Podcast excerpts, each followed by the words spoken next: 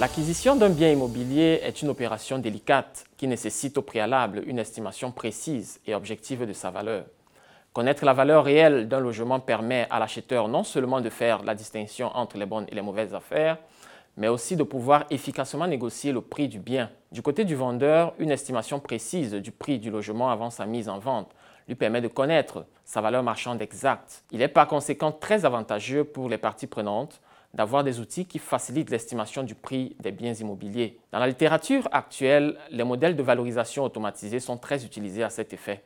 Ce sont des modèles linéaires qui utilisent les caractéristiques du bien comme la date de construction, le nombre de pièces, les ventes comparables ou les tendances de prix afin de fournir une estimation de la valeur marchande d'une propriété. On distingue d'abord les méthodes de segmentation en sous-marché, ensuite des méthodes d'expansion spatiale qui intègrent des attributs spatiaux, dont les méthodes de régression hédonique, et enfin les modèles de régression spatiale qui modélisent explicitement les corrélations. Cependant, à cause de la complexité et de la non-linéarité du problème d'estimation du prix de l'immobilier, les méthodes de machine learning sont aussi utilisées.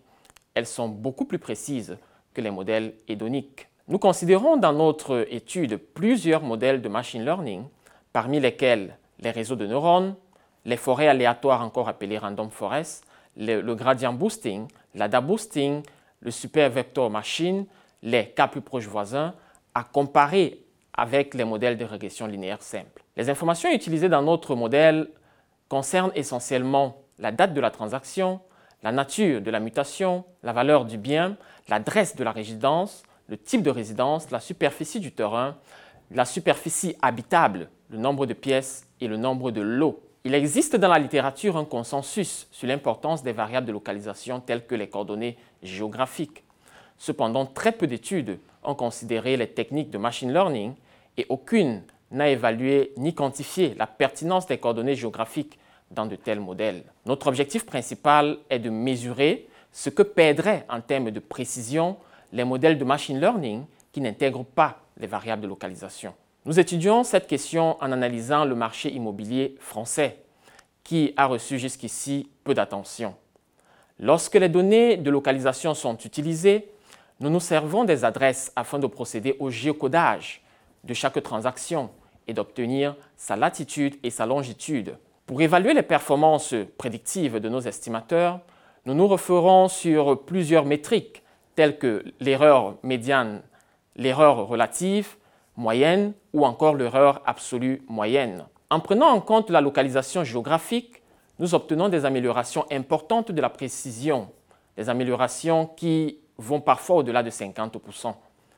En omettant ces informations de localisation-là, nous obtenons des différences importantes concernant la précision des prévisions entre les villes à niveau moyen et les villes à niveau élevé, des différences de précision qui parfois sont supérieures à 70% dans certains cas. Nos résultats révèlent également que les réseaux de neurones et les random forests dominent les autres méthodes lorsque le géocodage n'est pas pris en compte, tandis que les random forests, l'ADA Boost et le Gradient Boost performent bien lorsque le géocodage est considéré. Ces résultats permettent d'améliorer la prévision des prix de l'immobilier et d'identifier des opportunités sur ce marché.